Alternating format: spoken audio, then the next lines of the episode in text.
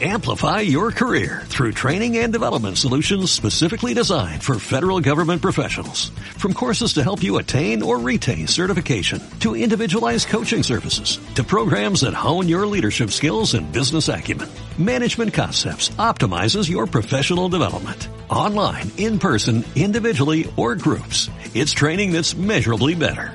Learn more at managementconcepts.com. That's managementconcepts.com. Está escuchando Sueños del Mortero, el podcast donde un par de millennials y un par de rucailos compartiremos y platicaremos sobre una pasión, el cine y la literatura de ficción, terror, sci-fi y fantasía. Sean todos los ñoños y ñoñas bienvenidos. Yo soy Ricardo y me acompañan como siempre el padrino David y Tony. Hola. Hola, hola. Buenas noches. Hola, señor Picapiedra. El, el Tony pues es ahora un espíritu nada más poderoso, un espíritu poderoso, pero solo espíritu. Y digan porque invoco al trueno, ¿eh? Ah, sí. Sí, sí. Bueno, eh, ¿de qué va a tratar el episodio del día de hoy, muchachos? Un tema complicadito, ¿no, Rul? Pero muy interesante. Es un tema, eh, pues sí que tiene sus asigunes. tema muy interesante, ¿no? El transhumanismo. Ojo, eh, transhumanismo. Muy bien. Eso es lo que vamos a hablar hoy. Suena. Vamos a ver qué quiere decir. ¿Qué es esto? Excelente. Perfecto, muchachos. Pues listo, por favor recuerden suscribirse al podcast. Eh, nos pueden encontrar en iBooks, Spotify, YouTube, iTunes. Eh, los amamos ñoños y los vamos a dejar con el episodio número 56. El transhumanismo. Chun, chun, chun. Am,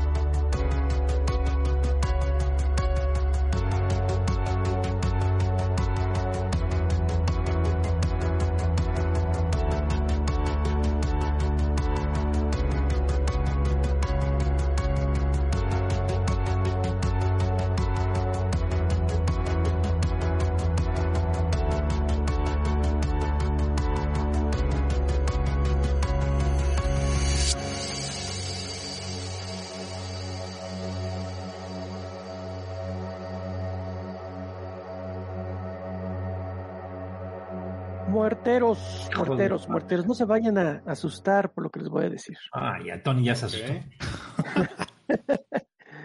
Pero resulta que desde este momento y hacia el futuro es muy factible que los habitantes del planeta Tierra avancemos hacia un estado biológico y social inédito en toda la historia. Nada más eso, nada más eso. ¿no? Ay, a ver. Esto que puede, esto que puede ser la consecuencia de una cruda por Bacardí o quizá una fantasía de terror tecnológico. Un bacacho tecnológico. también. Resulta que en esta historia de terror tecnológico los protagonistas, o sea nosotros, llegaremos pronto a una terrible metamorfosis. Lo peor de todo es que esto va en serio, porque ese proceso sí existe en este momento, se ha previsto y hay indicios de que puede presentarse, que puede ser cierto. Se trata de lo que algunos llaman transhumanismo, o muchos llaman transhumanismo, ¿no? Más allá del transhumanismo, eh, la cual representa una utopía tecnocientífica que tiene como objetivo alcanzar el perfeccionamiento del ser humano, ojo, no lograr su equilibrio o su salud completa, la homeostasis dirían los, los sistémicos, ¿no?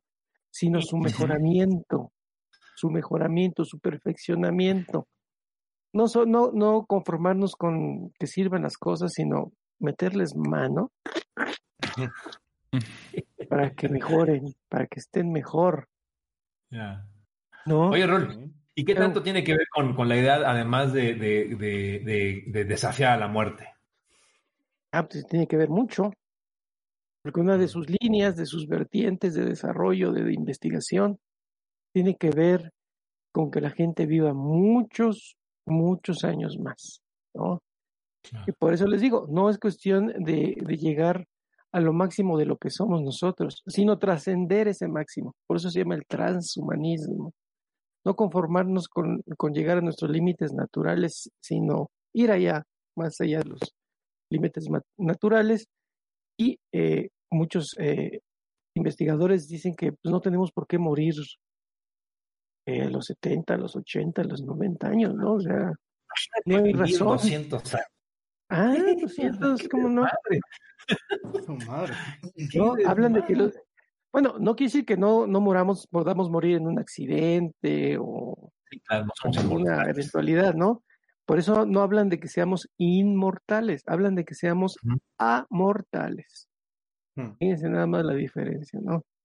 Eh, me suena a servicio de suscripción. Claro que sí, el año te sale en tantos miles de dólares, Pues, pues sí, no estás tan errado, güey. Está bueno para una historia, ¿no? Ahora ya. Va a costar una lana. Sí, no, ¿Cómo le desde hago para pagarme la renta de otro añito, ¿no? Pues sí, no. Tengo que chingarle para... O sea, me prometen la vida eterna. Bueno, no la vida eterna, pero una vida mucho más allá de la esperanza media Muy que hay ahorita. larga. Pero me voy a volver un esclavo para poder pagar esos años extras. O sea, vives 200 años, pero, Pero eres de Godín. pobre. sí, exactamente.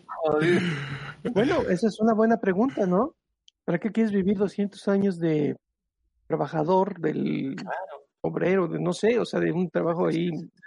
O, o, o, Rul, ¿no? Esta, la clásica discusión de, bueno, si tú vas a vivir 200 años y ya lo sabes, cuando tienes 20, pues ¿para qué trabajas a los 20, cabrón?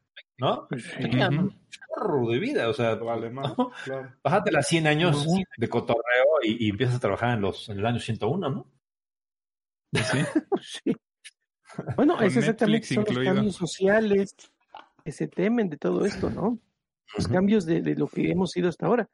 Eh, siguiendo con lo- las mismas bromas, te vas a casar, imaginas vivir 200 años con la misma mujer. Yo sí, yo sí. Bueno, Ay, ay, que diga yo otra cosa. Ah, en ese caso sí, yo también. Sí, yo también, igual, es más hasta Lulú 300, no, Lulú no ve, no, Lulú no ve los muerteros, no te preocupes. 300 o 400, ¿no? Bueno, después Es más, de- debe- debería de haber un plan tarifario que por pareja pagues menos, ¿no? Así. De. No, no, no. Si Sí, eres soltero, solito. 100%. Si está casado, Simulaciones. 50% de descuentos. Oye, padrino, perdón. eh, el transhumanismo es diferente a la idea del, de, del humano 2.0, ¿verdad? O sea, aquí en en el transhumanismo es... Nunca dejamos de ser humanos, ¿verdad? Como en el 2.0. Exacto. Sí, sí, bueno, exactamente. Bueno, eso es lo que vamos a discutir. El transhumanismo seguiríamos siendo humanos. Pero para muchos el transhumanismo es solamente una etapa pasajera, porque lo im- importante es que lleguemos a ser posthumanos. ¿No? Ok. ¿Es eso? No lo sabemos. es el problema, no sabemos qué es Está un la posthumano y hasta dónde vamos a llegar, ¿no? O hasta dónde empezamos de ser posthumanos. Es un tema realmente muy interesante y conlleva mucha, mucha discusión, incluso filosófica, existencial. Y, eh, Ujú. y lo más importante es que es algo real. Hasta ahorita no hemos hablado nada de- ni de literatura ni de películas. Realmente es algo que, que está siendo real. Fíjese que muchos llaman a este proceso también como una, un tipo de religión, una religión del progreso, ¿no? Fundada sobre el imperativo técnico y la idea de la remodelación de la naturaleza y del humano. Es llevar al extremo nuestra capacidad, creo yo, de, de- de instrumentar o, de, de- hacer instrumentables las cosas, ¿no? Ya hicimos instrumental eh, la naturaleza, Eh, ahora nos toca hacer- hacernos nosotros. Ok. Bueno, esas son las ideas, ¿no? Yo diciendo de que... no, y tienes razón, los creyentes de este rollo son Son súper creyentes.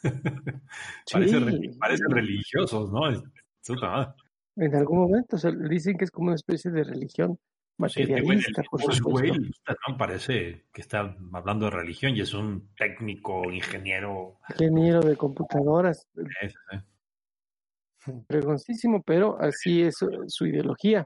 Mm. Fíjense, todavía no es claro en qué medida pues, todo esto que se está planteando podría afectar la naturaleza humana y es donde nacen los temores de muchas personas que analizan este, este tema.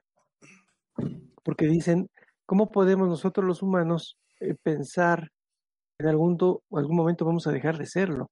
Es decir, humanos. Eso traería consecuencias eh, muy, muy grandes para nuestra forma de, existir, de relacionarnos con las personas, los objetivos que percibimos. No, bueno, sería otra cosa distinta. ¿Qué? No lo sé. Pero realmente sería una cosa muy distinta, ¿de acuerdo? O sea, el concepto del humano sería diferente. Claro.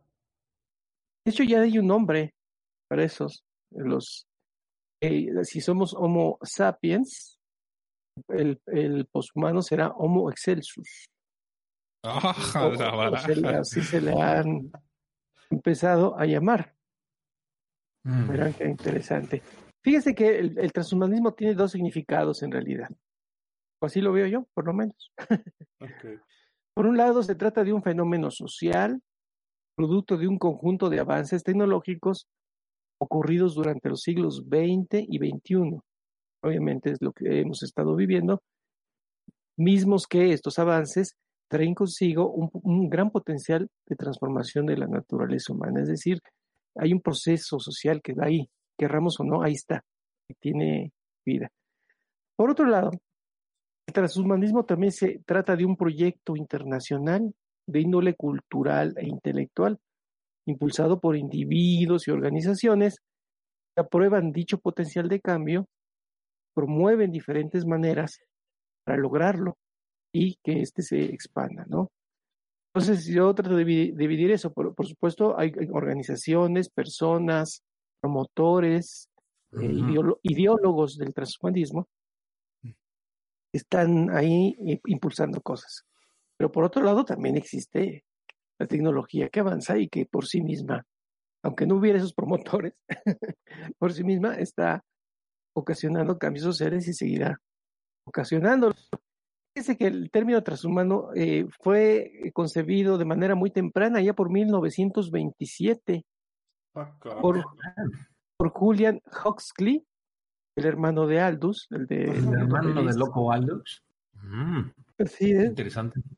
Ah, para hermanitos, ¿no? Este, hizo un documento, eh, Julian o Julian, Julian Huxley, se llama Religion Without Revelation, en donde trató este tema, lo desarrolló y, puso en el sentido de que los seres humanos podían trascenderse a sí mismos, pero él decía sin dejar de ser humanos. Por lo menos hacía ese énfasis y él dijo, a este proceso se puede llamar transhumanismo. Él así lo, nombra, ¿no? Le da ese, ese sentido. Que está cañón la diferencia entre transhumanos y no, o sea, que, que sigamos siendo humanos, whatever that means, ¿no? que aquí es cosa que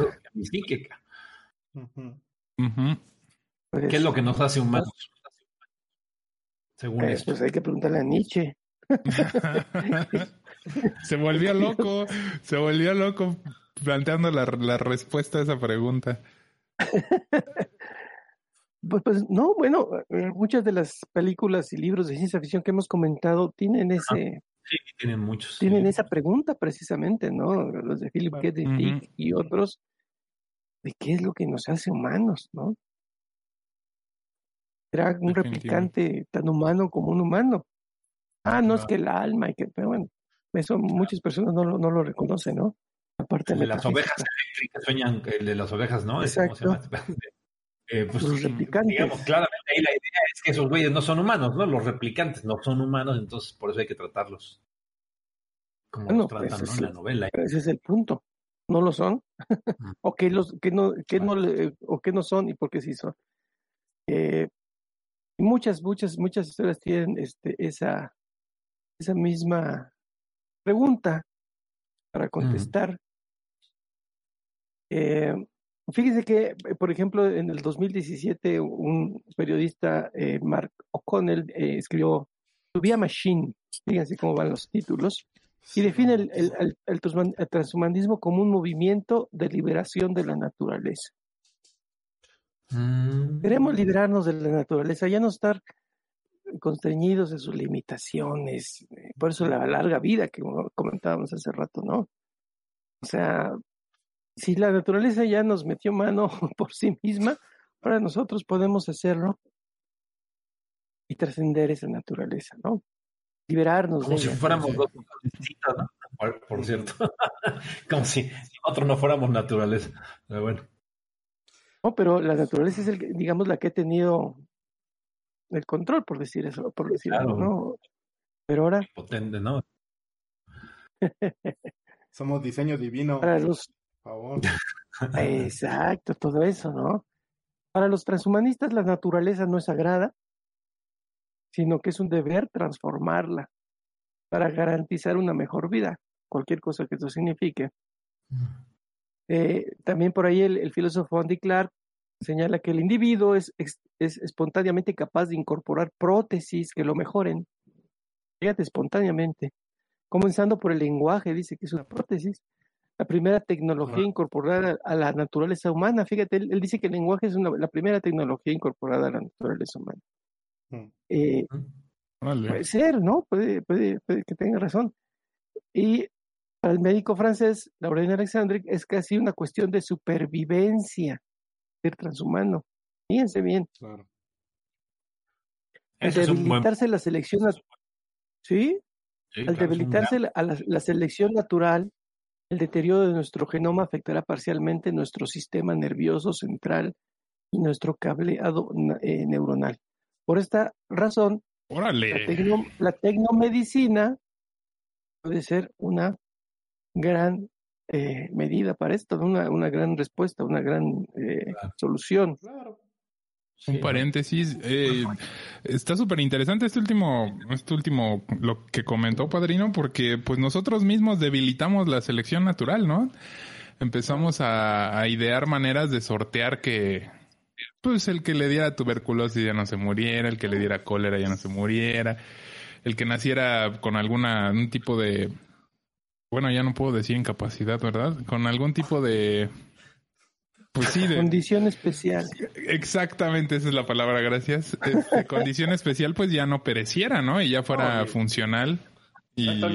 Eh, perdóname, no te vayas tan lejos. Nuestros dos Kailos tienen en la cara tecnomedicina. Exacto. ¿No? Tienen sus Exactamente. Lentes. ¿Cachetes? Ah, los lentes. Sí, se pusieron pómulos y labios. los lentes. Sí, está súper interesante eso, ¿eh? Que al debilitar la selección natural, nosotros promovemos que se deteriore nuestro genoma y ahora hay que buscar darle la vuelta a eso. ¡Wow! Sí. Por eso está fundada y tiene, sus cosas, ¿eh? Todas estas este, ideas de la ciencia ficción en algún de alguna parte de la ciencia ficción donde los seres humanos pues como seres humanos viajamos no o viajamos en naves espaciales en a años y, a, años luz a las velocidades de la de, de, cercanas a la luz. Y como seres humanos, eh, muy difícil. Sí. Muy difícil. Como transhumanos, ah, ya, la cosa entonces ya no se puede pensar otras cosas. ¿No? Wow. Igual la exploración de otros planetas, ¿no? Si, si, nacen humanos en Marte, tendrán que ser otra cosa diferente, sin duda. Habrá muchos cambios. Pues fíjese que en el 98 fue fundada la Asociación Mundial Transhumanista. Hola, o, Humanity, o Humanity Plus. H más. Eh, y, hicieron una declaración transhumanista y, ¿eh? muy bonita la, declaración, muy padre, ¿no? Es una locura. Bueno, el propósito de esta asociación en cuestiones prácticas es es proporcionar una base organizativa para todo tipo de, transhumanismo que puede haber versiones y hacen discusiones en internet, desarrollan documentos. Eh, obviamente con una base institucional pues tenemos este forma de, Es una conferencia anual llamada Transvision, por ejemplo. Eh, publica una revista académica, el Journal of Transhumanist, eh, o Journal of Evolution and Technology. Además. Mm. Y es lo que les decía, o sea, una cosa pues, son los cambios que van surgiendo y seguirán surgiendo, pero además hay gente que ya se está organizando, que está creando toda una base institucional para que la gente eh, proponga y promueva estos cambios, ¿no? No nada más que vayan surgiendo.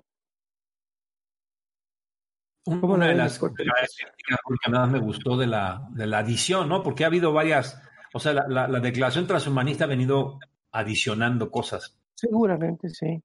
Y, y, claro, ¿no? Comienza diciendo cuestiones como la tecnología, ¿no? Nos va a afectar a todos, ¿no? La humanidad va a transformarse, hay que tener cuidado social, ¿no? De los, todos los naciones y todas las razas, o todas las, todos los, los, nacionalidades, todos los seres humanos somos iguales, etcétera, etcétera, la autonomía, la libertad, la individualidad, ¿no? Pero fíjate que uno de los más me gusta es el, el que incorporaron, hace poco, hace como cinco o seis años, incorporaron el respeto a todos los animales no humanos.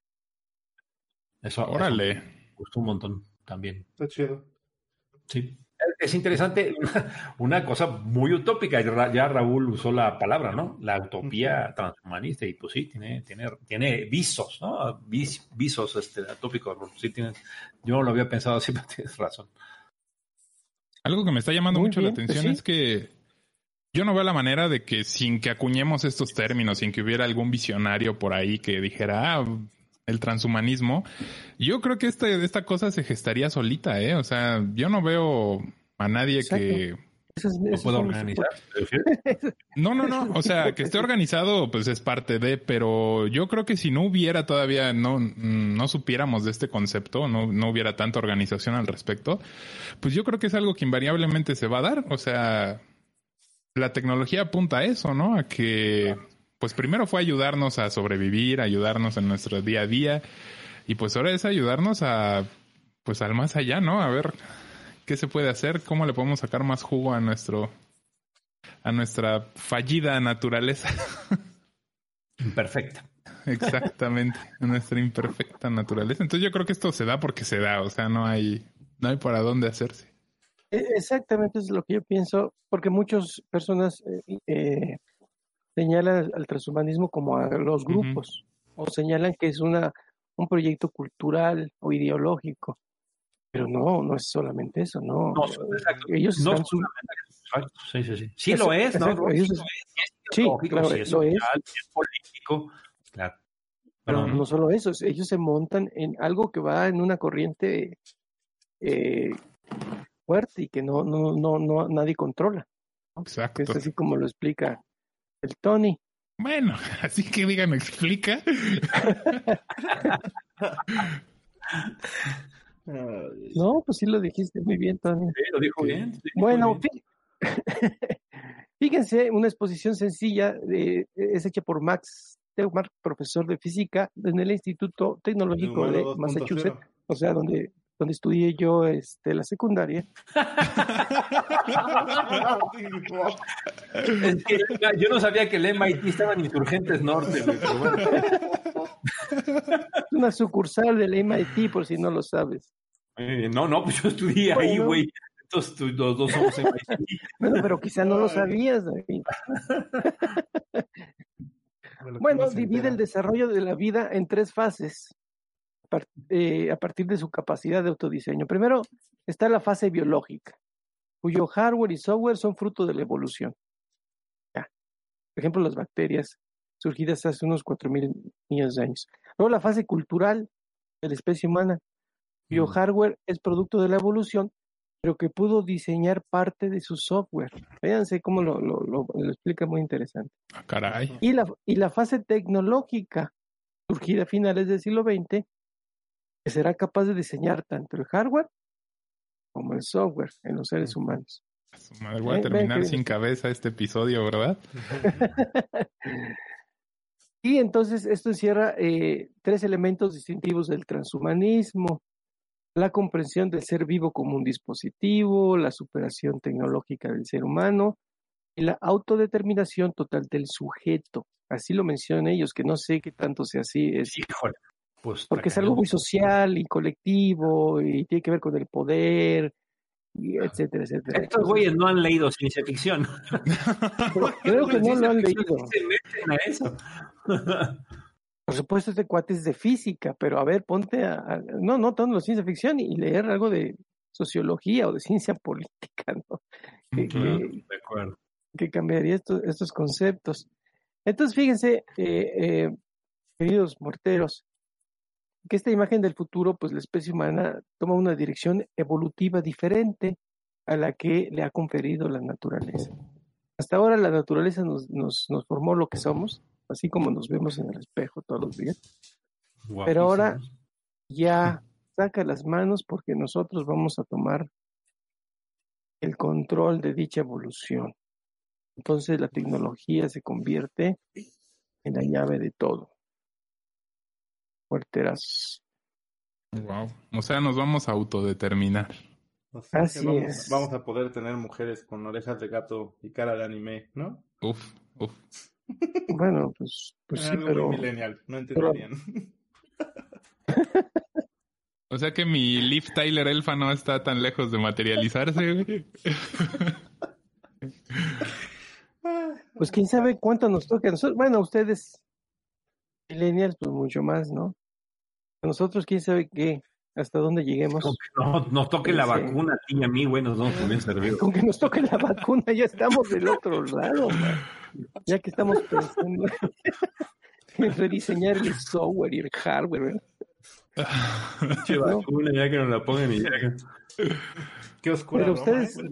sí les puede tocar las mujeres con cara de gato como estaban solicitando. Fíjese que esta, esta tecnología eh, nos habla, eh, o son varias tecnologías que están, que confluyen y que están ahí, creo o no, relacionándose por pura eh, lógica de su propio desarrollo y de su, y, y- y de su vínculo tecnológico, de la inteligencia del, y la racionalidad. Se produce como una fusión entre tecnología e inteligencia humana y hay varias, varias líneas que están confluy- confluyendo. Eh, se le llama o se les nombra con el acrónimo NEVIC, o por lo menos no sería eh, muy conocido. So eh, y cada una, por ejemplo, tiene su, la E- cada letra tiene su significado. La N es por nanotecnología, nanomedicina, sistemas de almacenamiento de datos, nuevos materiales, ¿no? Otras cosas pueden ser. Es solo ilustrativo. La B es la biotecnología, es la ingeniería genética, la medicina del mejoramiento, la biología molecular, la bioética. Vean, vean, Wow. la I es la informática, Big Data, ciberespacio, Internet de las Cosas, computadoras cuánticas. Es lo- es- o sea, todas esas son las tecnologías que están en desarrollo, que están confluyendo y que están volviendo un quantum ahí eh, importante. Y la C Ah, yo pensé que las computadoras cuánticas eran las que salían en el- los cornflakes, güey. más o menos, tiene más o menos la misma capacidad, sí. en el maizoro. En realidad salían en el maizoro, no en el cornflakes, sí es cierto. Las calculadoras. Sí, caray. Es una broma. Bueno, oye, eh, Rafaela, David, ¿no? tú te empeñas porque cada yo- programa en demostrar, Demostrar mi edad. Oye, yo comencé a hacer cálculos con una, una regla de cálculo, cabrón. Yo sí aprendí a hacer eso. ¿no? Yo creo que tú también en la vocacional, ¿no? Verde, No, güey. A ver, déjenme saco mi celular para googlear de lo que me No están saben qué hablando. es una porque- regla de cálculo. Una maravilla, que unos cálculos sin, calculadora. Ah, la ranita, la que saltas dos lugares No, y no, no, te no, regresas de un salto. Una regla Ay, de cálculo Oh, profesional. Y a nosotros nos tocó las profesoras que no vas a traer una calculadora en el bolsillo. Claro que sí, señora.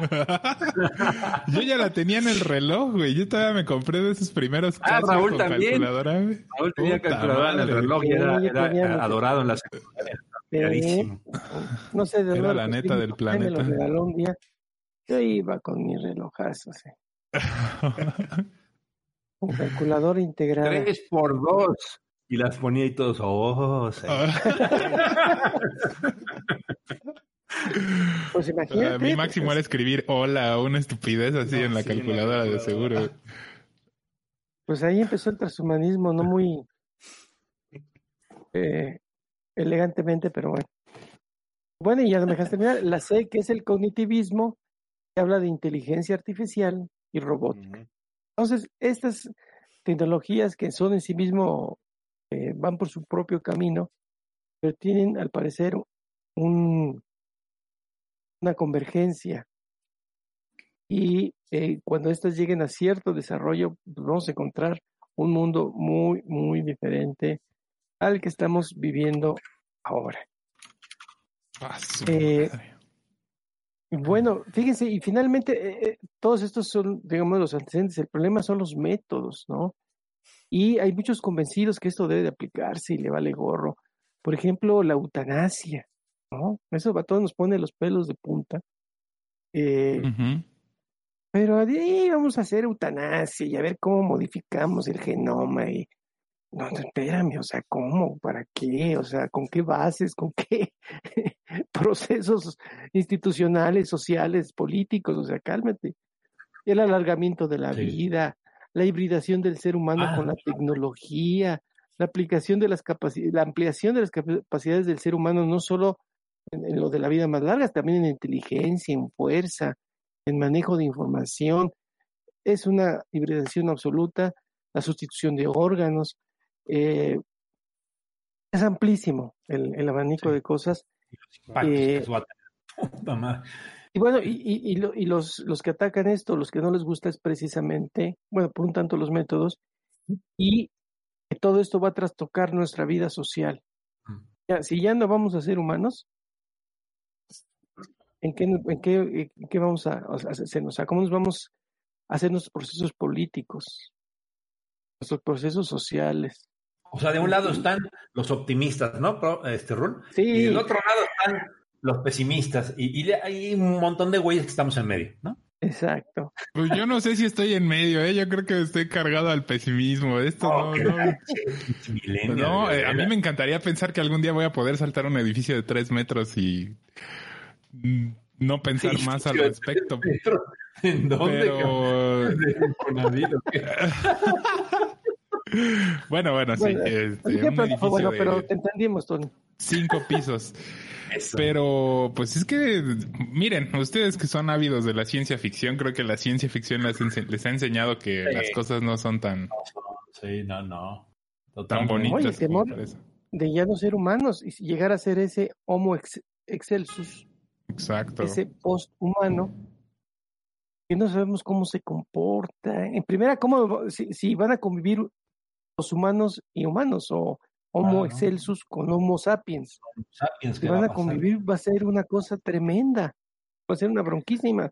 Sí, sí, Y ya si todos migramos a ser Homo excelsus, pues la sociedad y la civilización que de ahí resulte tendrá que ser muy diferente a la nuestra. Entonces todos los procesos sociales, políticos, culturales, lo que hemos aprendido, los derechos humanos, no sabemos, todo eso se ir al caño. Entonces nos da miedo porque no sabemos qué es lo que vamos a, tener después. Nos pasaría como ¿Cómo, en la, película de Gataca, ¿no? ¿Eh? Fascinante, fascinante, fascinante. Sí, este tema a mí me gusta mucho y obviamente... Eh... ¿Qué decías? Que a lo, a lo, más que aspiro yo es que me pase como en la película de Gataca, ¿no? O sea, de que va a haber unos humanos súper fregones y yo voy a ser el pobre idiota en el sótano así. Buenísima, ¿no? Muy, buena reflexión la de Gataca. Sí. Sí. Muy, muy buena reflexión. Pues sí, porque en realidad. No, no, no, te iba a decir que sí, la de Gataca es muy buenamente cuestiones sociales, sobre todo culturales, ¿no? Y, muy romántica, ¿no? Es decir, la naturaleza sigue siendo importante, o sea, que, que, que, que, ya traías, este, que naciste genéticamente modificado, ¿no? En esa, y entonces los no genéticamente modificados desde el nacimiento son jodidos, ¿no? Ya no, no, no pueden aspirar a ciertos puestos, en este caso los puestos más amplios, pues para viajar al espacio, ¿no? Que en, la película de Gataca. Y el cuate ese, pues no nació, nació naturalito, es miope, tiene un problema en el corazón, ¿no? Este, vale, madres. Sí, y aún así puede, ¿no? Y engaña a todo el mundo y logra viajar al, espacio. Bueno, ya les fregamos la esa película. Sí. Sí. Fíjate que ¿quién va al espacio? ¿Quién hace la conquista del espacio? No, no, no, no los humanos faldrones, los sí, modificados. De probabilidades, digamos, ¿no? Pues sí. Esta última sección que estuvimos platicando me recuerda por completo a la película de Repoman. O no, Repomen, ¿no? Repomen, el de los órganos. Que pues ya, o sea, si necesitas un corazón, ya te lo instalan, pero pues te drogas como con una cantidad absurda de dinero. Y como en Electra, ¿eh? Si no lo pagas, van y te buscan y devuelvan el corazón. Pero fíjate que, que, dentro de las teorías del transhumanismo hay una que se llama la del costo cero este, marginal. Y entonces lo que predice es que muchas de estas cosas se van a abaratar a una velocidad impresionante, que tú vas a poder tener una impresora 3D que, que, que, que en realidad, pues con un programita ahí en, de libre acceso, este, imprimas un corazón artificial, cabrón de código libre, excelente. Y estos güeyes dicen que no, hasta eso, hasta eso se va a modificar cañonamente. Eh, el optimismo y el pesimismo, pero pues en fin, ¿no? Este, eh, yo creo que va a haber un periodo de transición muy cañón, que la ciencia ficción pues, se ha tratado fuertemente desde hace mucho, mucho tiempo, ¿no? Pues ¿Qué les parece? Ese rollo de la, lo que ha dicho la literatura Mientras pensamos cómo Amazon nos va a mandar nuestros corazones y nuestros riñones así a casita. Te va a llegar, no, te va a mandar tu impresora, güey, y luego tú compras los materiales. Amazon Está muy optimista eso, te va a ¿eh? el corazón, ¿no? Si te va a llegar un corazón y Amazon predijo que te ibas a morir el jueves, así que cámbialo antes de... claro. Necesitas un envío express. Porque fíjate que es interesante, ¿no? Uno podría pensar que el transhumanismo se le adelantó a la ciencia ficción y... pero, pero uno puede decir, pues, no, en realidad, en realidad la ciencia ficción hace mucho tiempo que, que ha tratado este tema de muy diversas maneras, ¿no? La literatura y la fantasía, no solamente de ciencia ficción, por ejemplo, ¿no? Vamos, no sé si estén de acuerdo, ¿no? Frankenstein de Mary Shelley. No sé, no, oh. está hablando de un transhumano, ¿no? Mm, no sé. ¿Tú qué opinas? Está hablando de un hombre artificial. ¿Qué? ¿No? nombre artificial.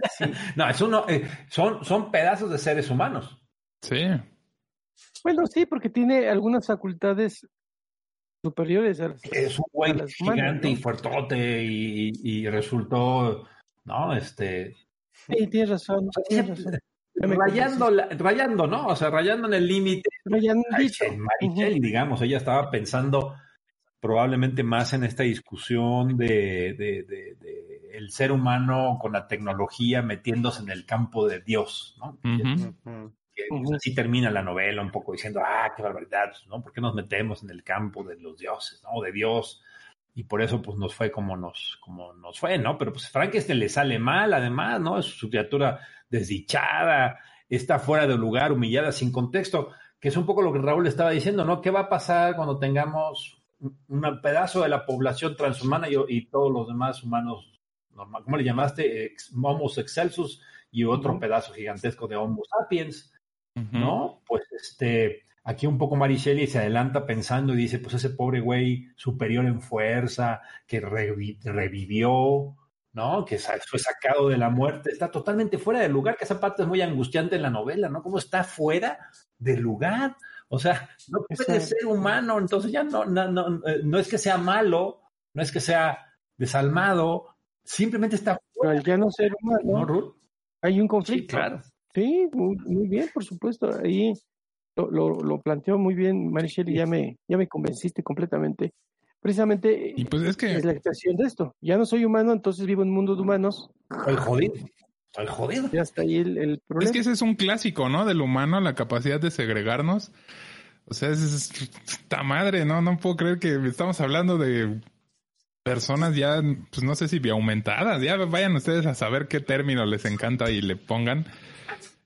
Y seguimos segregándonos en decir, en vez de decir cómo, cómo vamos a ser unos con los otros, no, no, no, no, no, es que esos van a estar desubicados y los otros se van a sentir segregados. No, no, válgame. Ese es un tema cañón.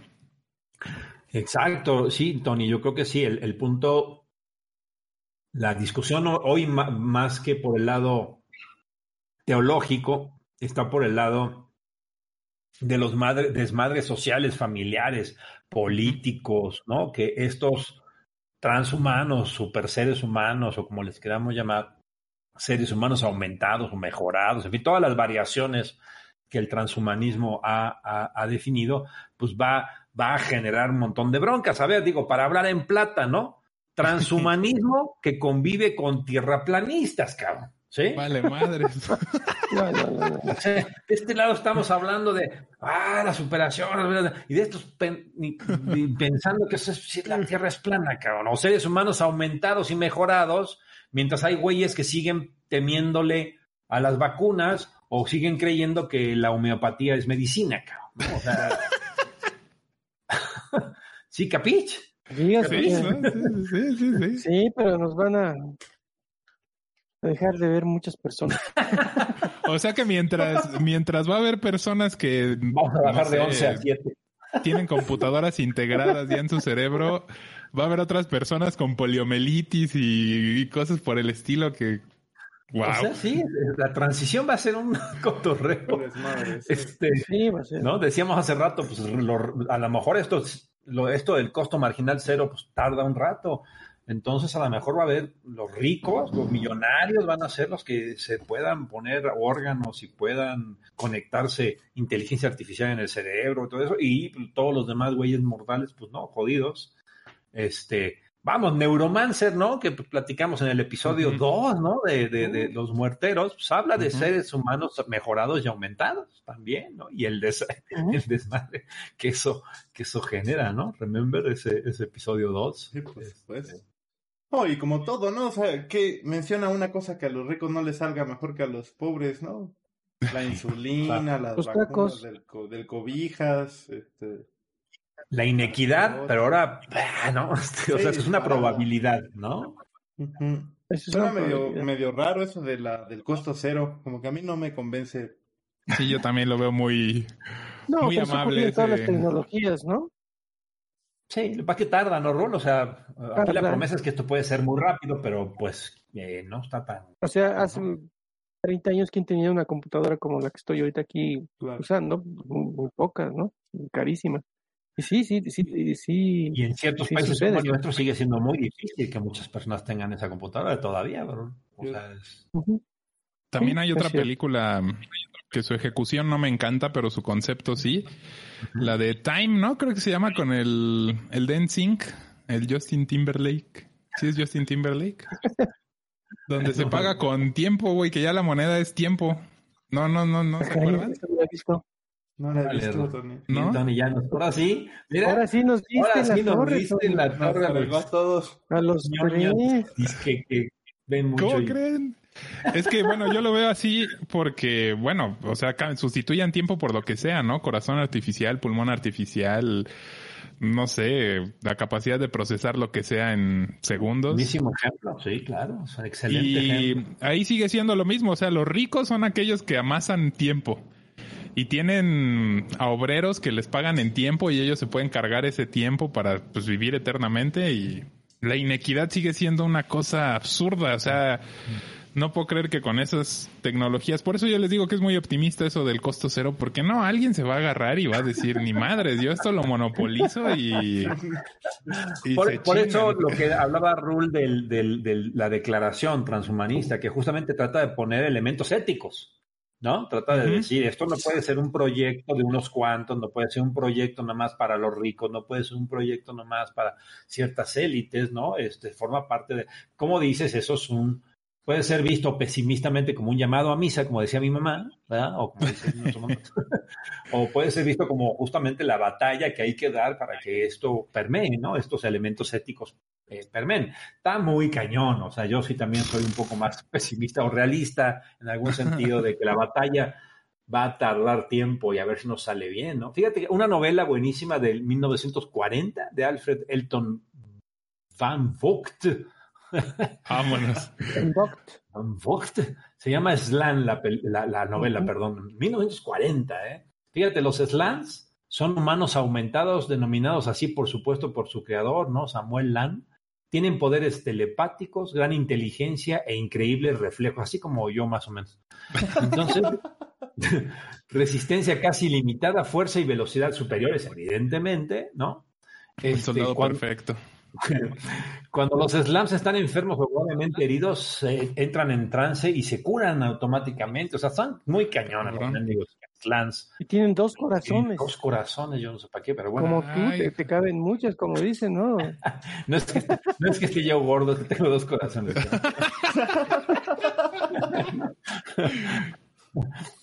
y fíjate que aquí viene el truco de esta novela, ¿no? Son igualitos, bueno, bueno, igualitos, no. Son muy parecidos a los seres humanos, excepto porque les salen unos tentáculos de la cabeza. Ah, ah no, no, no más. No más. Una pequeña diferencia. Para que no nos hagamos bolos. Cualquier cosa. Cualquier cosa. Una gorra y ya es cualquiera. No se los peinan, no se los pintan. Raúl por eso se pone gorra casi siempre. A lo mejor es un desmadre, cabrón. Ah, Órale. Y como los tentáculos los hacen identificables, los humanos los odian y se las pasan matándolos.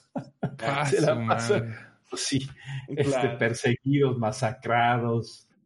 Ese es el tema de, la, de la novela, ¿no? Muy, muy interesante, ¿eh? Este. Pero se adelanta muy rápido a las consecuencias sociales y políticas que Rull también platicaba, ¿no?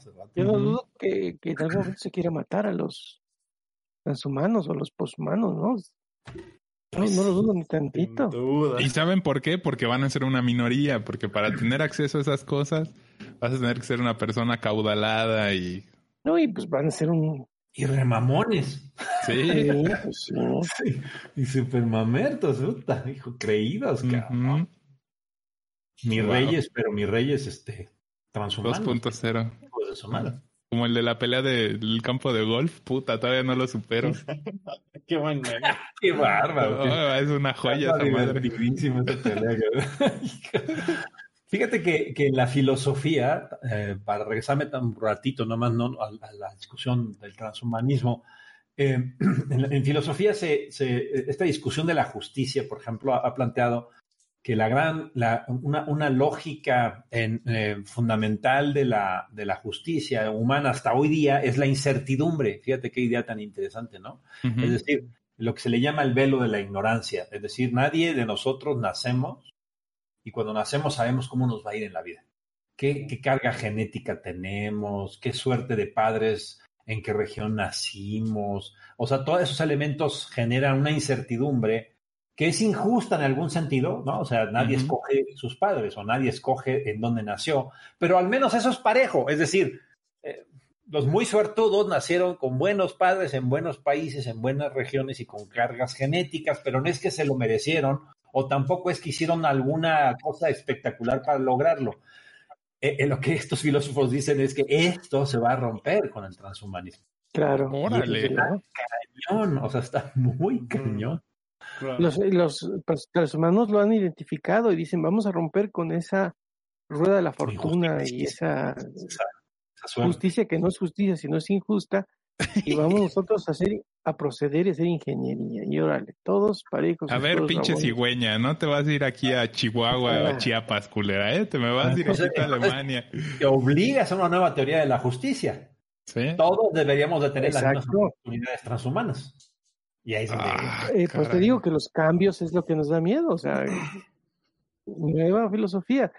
Eh, Chomsky también eh, se, ataca mucho esa idea del, transhumanismo y dice, eh, hay eugenesia y entonces tú vas a vivir el proyecto de otro, tú vas a ser el producto ideológico de un güey o de quién sabe quién, de tu papá o no sé qué, no vas a vivir tu propia vida, tu propia existencia. Y eso te puede acarrear no solo problemas sociales, sino psicológicos y de todo tipo, porque finalmente estás determinado por los deseos de un eh, individuo, porque ya está alejado de esta eh, rueda de la fortuna, como tú lo, lo mencionas. Ah, caray. Hay una canción, ¿no? Este, de Chava Flores, que se llama ¿A qué le tiras cuando sueñas mexicano? ¿no? Deberíamos adaptarla a ¿qué le tiras cuando sueñas transhumano? wow, sí. Está buena hasta la letra, sí, la... Hasta la letra. Pues sí. Sí, la, discusión está padrísima. ¿eh? En filosofía están echándose unos madrazos bien sabrosos. Sandel, que es un filósofo de Harvard, ¿no? ha hecho unos argumentos muy poderosos respecto del transhumanismo. Fukuyama, que no es filósofo, pero pues también le ha entrado, en fin. No, muy, muy, es un, es un super tema. Y, y, nuevamente la ciencia ficción nos da, este, la literatura y la ciencia ficción, eh, la, la fantasía me refiero, nos dan pues, lecciones. Hay un, un, vamos a hablar de un güey que se llama Ted Chang, que no es chino, pero sí es un chino gringo, ¿no? Es un gringo de ascendencia china. Ted Chang, este, eh, eh hay, que, hay, que, hacer un episodio de ese güey, está re Lorenzo, pero, pero muy bueno, sus historias están buenas. Muy cañonas. 1967 nació en Nueva York, ya lo tenemos nuestro episodio muertero de, Ted Chang, ¿no? Un genio loco, ¿eh? Está re Lorenzo. Él, él adora y, a Borges, ¿no? O sea, dice, puta, Borges es la, la onda y y se inspira en muchas cosas en, en estas mismas fantasías autocreadas, ¿no? Con, con, con, referencias filosóficas y técnicas, y en este caso mucho con, con referencias tecnológicas, eh, estilo transhumanista, ¿no? Fumadísimos sus cuentos, es, una cosa realmente muy, muy, muy, muy, muy fuerte. Bueno, él, él escribe un cuento que se llama Comprende, comprende, ¿no? Comprende. comprende. Comprende.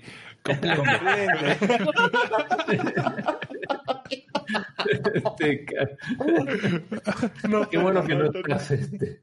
no, pones la cara acá, que te van a llover. No, no, ahora está más cínico porque como no pone la cara. Claro, Ay, se más libre. más libre. que la canción. Comprendes un cuento de 1991 que está recopilado en un libro que se llama La historia de tu vida, de que ya es un libro del 98. La historia de tu vida es a su vez un cuento que fue adaptado como película en el 2006, que se recuerda o se conoce como Arrival, eh, La llegada, ¿no? Una película muy polémica, ¿no? A algunos nos chocó, a otros les encantó. Este, le platicaba yo a Rick que, que leí el cuento, lo acabo de leer apenas, después de haber visto la película. Yo, yo cuando vi la película dije, qué manera de echarla a perder con sentimentalismos gringos y bueno, en fin, este, a mí no me gustó. No, bueno, el cuento es complicadísimo, es una teoría matemática, este, cañona y, los, y una teoría lingüística que los extraterrestres tienen súper diferente y que la lógica de, de, comunicarse con los seres humanos pues, es casi imposible. O sea, el cuento es... Yo no sé cómo le hicieron para adaptar ese cuento, cabrón. O sea, escogieron el cuento más complicado que he leído en mi vida para hacerlo película en, esta de, Arrival. Pero bueno, en fin, digo, ya platicaremos de, de, de Chang, ¿no? Y de, su, de sus cuentos y de las películas, porque además dice que ya dos relatos suyos están siendo filmados eh, para convertirse en película, lo cual como buenos ñoños no podemos sino gritar, ¡Uh! Sí. bueno, comprende, ¿no? La película, perdón, el cuento. Un güey tiene un accidente jugando hockey, se, se, se, cae abajo del hielo, cabrón, y pues se ahoga, se ahoga y se tiene daño cerebral, pero lo logran sacar y está en coma y pues le inyectan una hormona experimental y que reproduce este, las neuronas, sobre todo las del lóbulo frontal, que es donde está la conciencia y, en fin, ¿no? El razonamiento. Órale. Pero resulta que pues, la mendiga hormona no nomás recupera las, las neuronas, sino la regeneración. Se dan cuenta, comienza a ser este güey súper inteligente. Mm. O sea, el güey hace cálculos matemáticos, comprende los libros en minutos, ¿no? Este, aprende idiomas en horas. Eh, o sea, se, potencia la inteligencia como un efecto secundario de la, de la hormona. Y entonces este, se entera la CIA de Estados Unidos y pues le propone a los laboratorios hacer un experimento con el güey y ofrecerle que pues le sigan inyectando hormonas a ver qué pasa, a ver cuánto crece la inteligencia. si le siguen inyectando hormonas, le van a salir. Como Krusty, ¿no? Este, cuando hace la operación en la cara y le ponen senos y le dicen, ¿qué? ¿Qué? ¿Qué? los senos?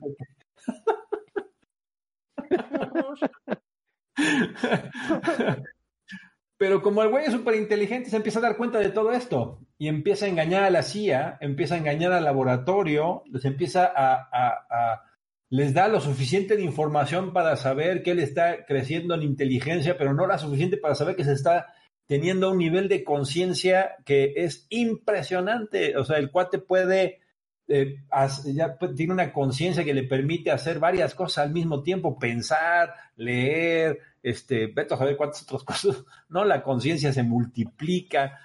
Como yo cuando manejo. más o menos, creo que, o sea, este, ya puede controlar su cuerpo, puede entrar en, meditación, puede controlar su cerebro para que gaste más energía o menos energía o procese mejor la, las calorías o las grasas. Y el güey obviamente comienza a tener capacidades de lectura de la mente, no telepáticas, así no las menciona el autor, sino más bien ya es tan observador, es un cuate tan inteligente que viéndote la jeta sabe que estás pensando en una estupidez. Eh, lee la mente en el sentido cada vez que veo a Tony, está pensando en una estupidez. Entonces ya sabes qué vas a decir, o sea, ya se puede anticipar a tu comportamiento, este, llega a un nivel donde ya nos empieza a ver como, como idiotas a todos los demás. O sea, es tan inteligente que todo lo demás es una bola de imbéciles que él ya puede prever, predecir, puede hackear computadoras. Eh, o sea, no, no, es un cuate que se logra armar y arma muy bien el cuento, este Ted Chang, eh, eh, de cómo este, pues, la inteligencia lo, lo, lo, hace separado de todos los seres humanos impresionante, impresionantemente. Ay, joder, muy bien llevada, ¿no? Muy, muy padre. No, todavía no acabo, ¿eh? Nada más si quieren, doy una pausa por si quieren comentar algún punto, porque todavía viene el cierre del cuento, que no lo vamos a, echar a perder, pero, pero... No lo vamos a decir. sí, vamos a dejar picados a la gente de qué sucede después con este güey tan inteligente que pues ya es capaz de engañar a todo el mundo, cabrón. Ya se le escapó a la CIA, se escapó al laboratorio, el güey puede hackear, puede este, ¿no? Y leer la mente de las, de las personas, no ¿Y le sale sangre por la nariz o no? o sea, sigue teniendo límites físicos. No, pues puede controlar la, puede controlar a su cuerpo, cabrón. no, está cañón. Claro, o sea, el poder mental ya lo lleva a unos niveles este, muy fuertes y claro, lo que decíamos hace rato, el güey comienza a ser un idiota para relacionarse con las personas. Nos ve como cucarachas, ¿no? Eh, eh, las, personas nos relacionamos, pues, en parte porque no sabemos lo que el otro está pensando, ¿no? No sabemos lo que el otro va a decir, no somos predecibles. Un güey comienza a decir y a identificar que somos predecibles, pues ya perdió algo de humano, en el sentido más social, actual de, de, de la palabra, ¿no? Y entonces el güey comienza a sufrir su, cuerpo ya le es limitado, su cerebro, su, cráneo ya le es limitado, entonces ya no, ya no puede controlar las emociones, ya no puede controlar, este, ¿no? O sea, paradójicamente su exceso de control del cuerpo y su inteligencia lo hace sufrir enormemente y comienza a diseñar un cerebro este, exterior para ver si ahí puede llevar su inteligencia, porque ya el cuerpo humano que él tiene ya le empieza a ser un estorbo, pues sí, muy, muy, a mí me pareció consecuencia muy lógica, ¿no? En vez de toda esta visión muy optimista del asunto, eh, pues no, tiene sus, sus costos, cabrón. La superinteligencia comienza a ser un problema para este güey. Padre, ¿no? Sí. Está muy bien, está muy padre. Se empieza pues, a deschavetar. Pero antes de que se deschavete, y ahí viene ya ahí, el final del, bueno, el nudo del asunto, es que descubre, pues es tan inteligente, tiene toda la información, hackea computadoras, empieza a buscar a otros como él. Porque dice, yo seguramente no fui el único güey. Descubre que en efecto hubo un güey que le hicieron lo mismo 15 días antes.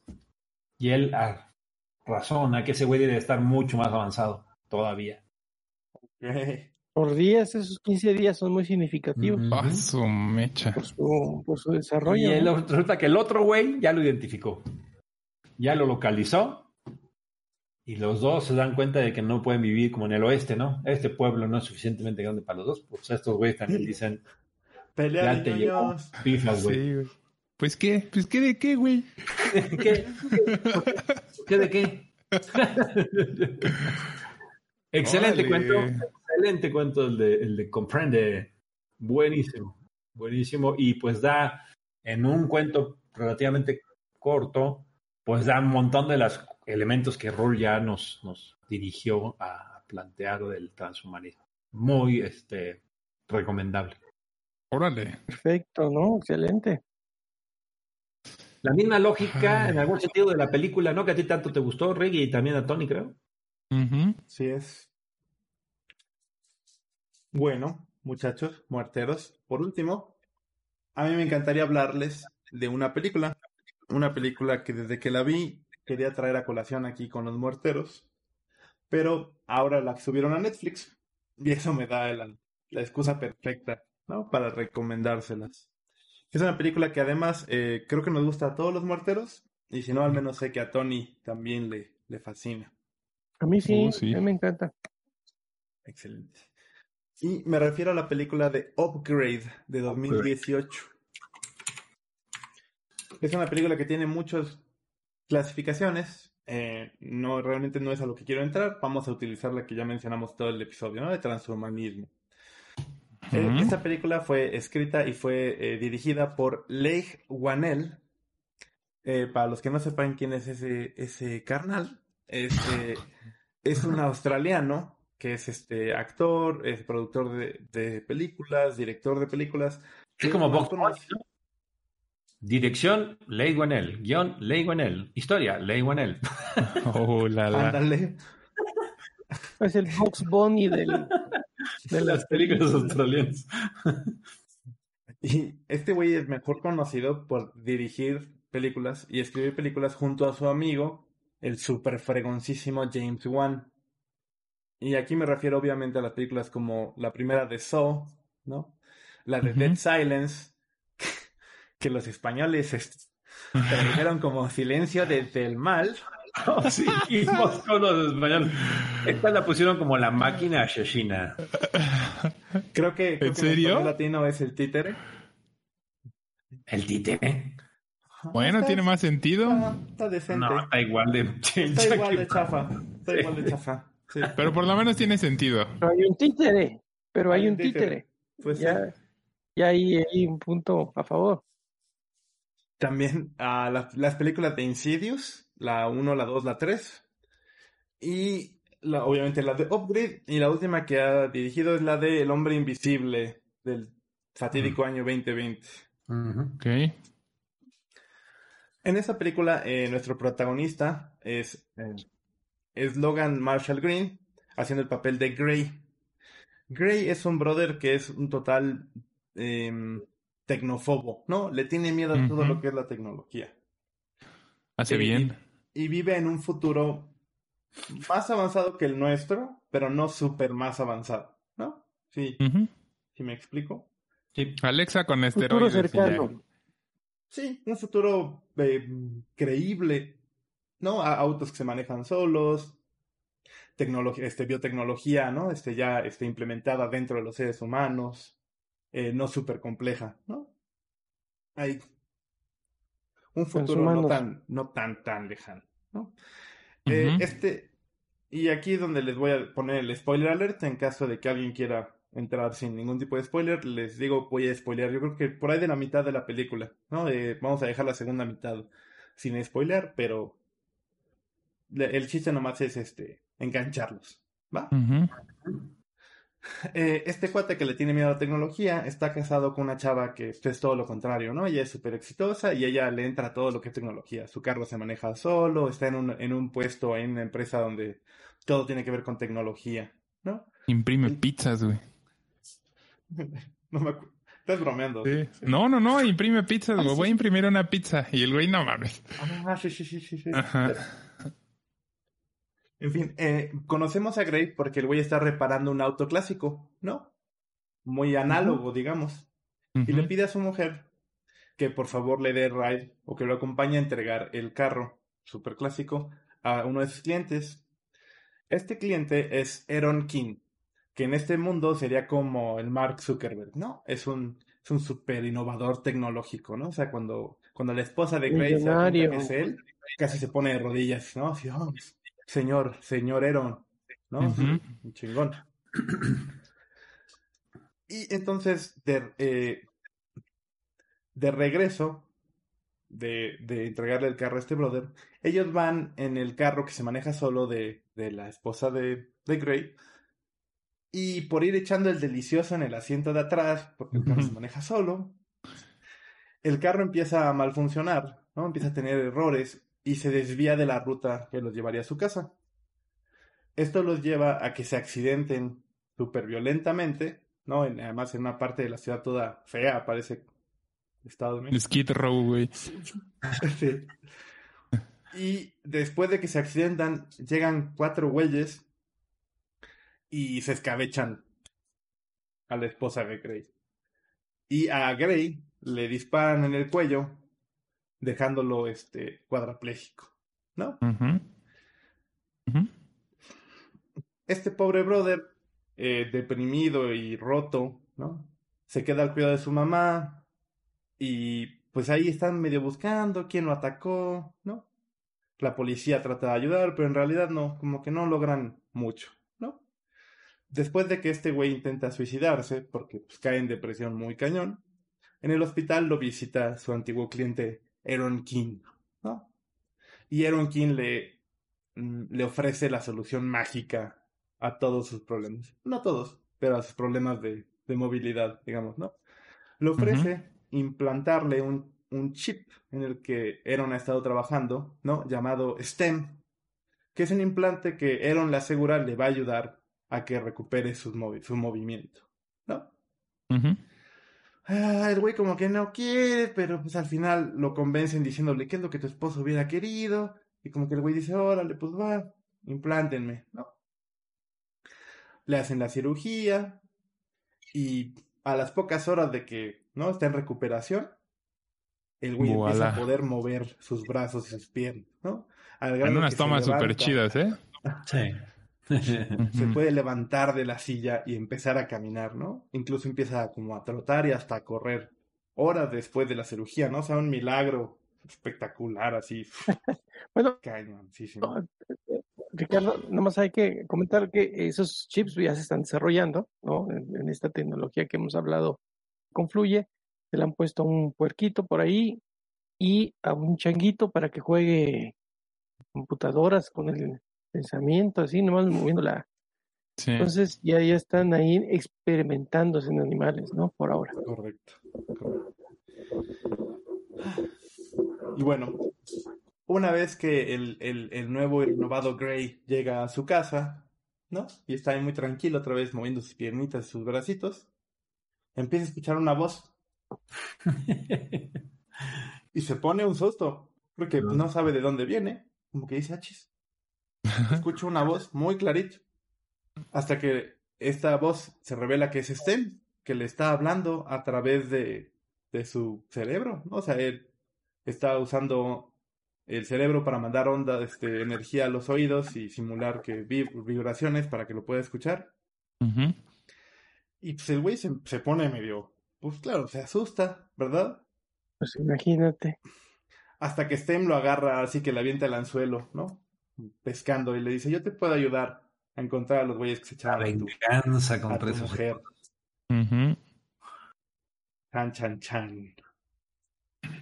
Lo curioso es que, bueno, ves cómo se desarrolla desde que lo operan hasta que está esta escena ya en su casa. Em, ya no es obviamente cuadraplégico. Camina como Robocop, güey. Camina igualito a Robocop. Está súper loco porque, o sea, se ve que, que pues no es natural su, su motricidad, sino está asistida y esa, esa coreografía la verdad vale mucho la pena también. Está cañón la coreografía. Eh, el cuate, el que actúa, logra casi un desconecte, ¿no? Entre su cara y su cuerpo. En las escenas de pelea donde se mueve como un robot, pero su cara tiene la expresión de alguien que está aterrado. ¿sí? Así es, exacto. ¿Saben lo que es un gimbal? ¿Qué? Un gimbal con el que estabilizan las cámaras. No. Es un motorcito. montas la cámara en un mango que tiene un motorcito y tú te mueves y la cámara se mueve lo menos posible. Y es que así se ve su cabeza, como si estuviera en un gimbal, su cuerpo hace todo, pero su cabeza, pues como si estuviera amortiguada, o sea, no, no se mueve nada, está muy locochón. Todo con trucos, o sea, con lógicas de cámara, ¿no? No, no, no, no digitales. Está padrísimo, sí. Correcto. Una cosa que no les mencioné en esta película es que les costó 3 millones de dólares hacerla. Y es una joya, güey. Tiene unos efectos. Nada. Mm. Aprendan. Aprendan. Recaudó 16 millones, según veo aquí. Espero que con Netflix se alivianen todavía más. Ha recaudado. No, bueno, más bien el, es, ha recaudado. Ha recaudado, que todavía sigue. Órale. Y es una película relativamente nueva que vale muchísimo la pena, ¿no? Yo espero que con lo que les platiqué ahorita se enganchen y... No, bueno, pues es un, es un ganchazo lo que practicaste, ¿no? La voz y le dice, oye, te puedo ayudar a encontrar esos objetos que... Ay, imagínate escuchar una voz que te dijera, oye, que te consigo la vacuna. Pues sí. Muchos capítulos también transhumanistas estarían en, en, en, Black Mirror, ¿no? Sí. También en Netflix. Con ese episodio nos hemos tardado. Sí, de Black Mirror. Black Mirror es una maravilla. Sí, está cañón. Pues un gran tema este, ¿eh? una cosa muy, Un gran tema. Y, y muchos de, de, de, de los programas o películas anteriores, por ejemplo, de la exploración espacial, o del futuro en realidad, pues se vuelven ya más fantasiosas, ¿no? Porque ya en el futuro ya no seríamos humanos, supuestamente, ¿no? O tendríamos que tener por lo menos la influencia de la tecnología. Más allá de eso, el capitán Kirk pues tendría que tener algún o varios aditamentos, ¿no? Eh, Yo varios, sí, sí, varios. Uno o varios, uno o varios aditamentos. sí, también, también se puede. Hablando, retomando un poquitito la película, ya antes de, cerrar, no sé si ya vayamos a cerrar. A mí esta película materializa uno de mis más grandes miedos, que es si te injertan algo, si te, te colocan algo en tu cuerpo, que haga uso de un microprocesador, un microchip, un procesador. algo tecnológico. Exactamente.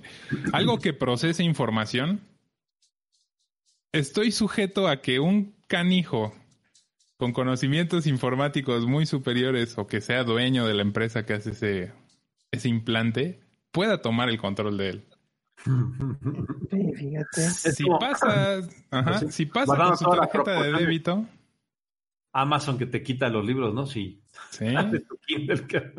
Sí, entonces saben que hay, necesito que, pues váyanse, es algo burdo. Necesito una cajetilla de cigarros. Ah, mira que hay un güey con uno de mis implantes cerca de un Oxxo. Pues tráemelas. es lo, sí.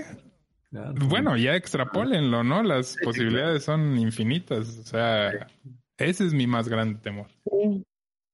Bueno, otro, otro punto más para el transhumanismo, ¿no? ¿Cómo podemos perder nuestra individualidad? Porque cualquier madre que te quieran poner, pues cuál es la seguridad de que estés blindado, de que no se meta alguien ahí. Ya no sea de controlar o, sacar cosas o meter cosas, vete a ver. Puedes tener una idea y de repente no sabes si es tuya.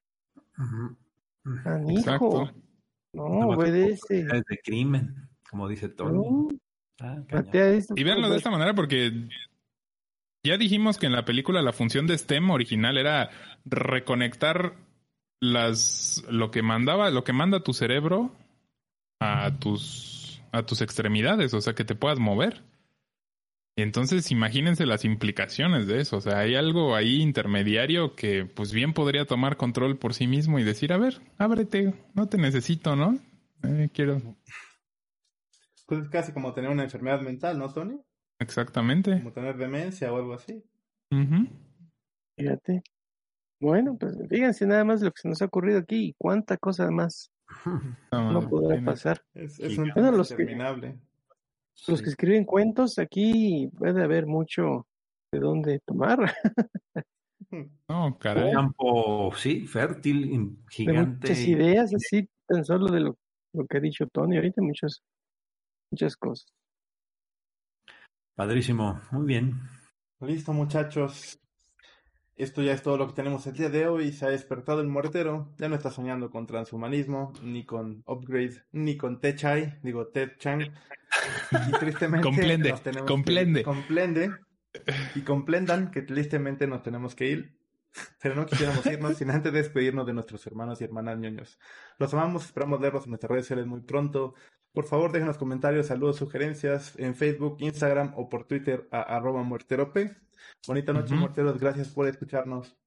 Bye bye. Cuídense mucho. Amplify your career through training and development solutions specifically designed for federal government professionals. From courses to help you attain or retain certification, to individualized coaching services, to programs that hone your leadership skills and business acumen, Management Concepts optimizes your professional development. Online, in person, individually, or groups. It's training that's measurably better. Learn more at managementconcepts.com. That's managementconcepts.com.